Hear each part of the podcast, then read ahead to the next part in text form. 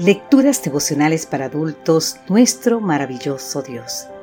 Cortesía del Departamento de Comunicaciones de la Iglesia Dentista del Séptimo Día Gascue, en Santo Domingo, capital de la República Dominicana. En la voz de Sarat Arias. Hoy, 26 de octubre, el pecado más sutil. En el libro de San Lucas, capítulo 18, los versículos 11 y 12 nos dicen, Puesto de pie, el fariseo oraba consigo mismo de esta manera. Dios mío, te doy gracias porque no soy como los demás, que son ladrones, injustos y adúlteros. Ni siquiera soy como este cobrador de impuestos. Ayuno dos veces a la semana y doy la décima parte de todo lo que gano.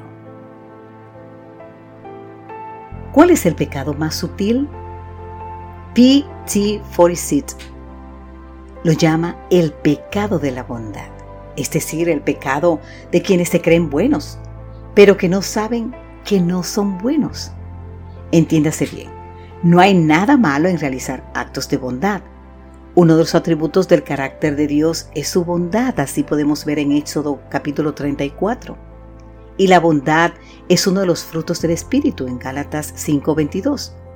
¿Por qué entonces en la conocida parábola del fariseo y el cobrador de impuestos, ¿no fue el fariseo el que recibió el perdón?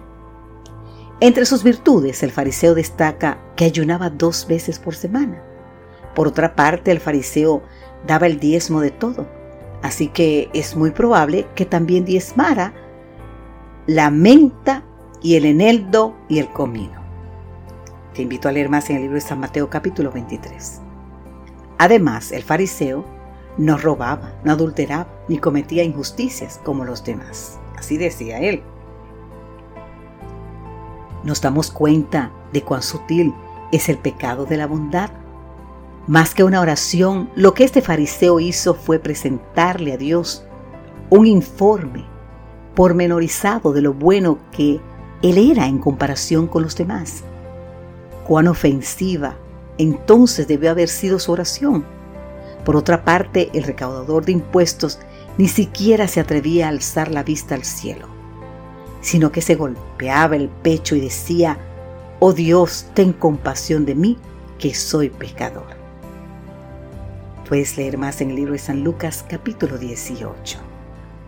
No hizo gala de sus buenas obras, ni se comparó con los demás el cobrador de impuestos solo pidió perdón apoyándose completamente en la misericordia de Dios.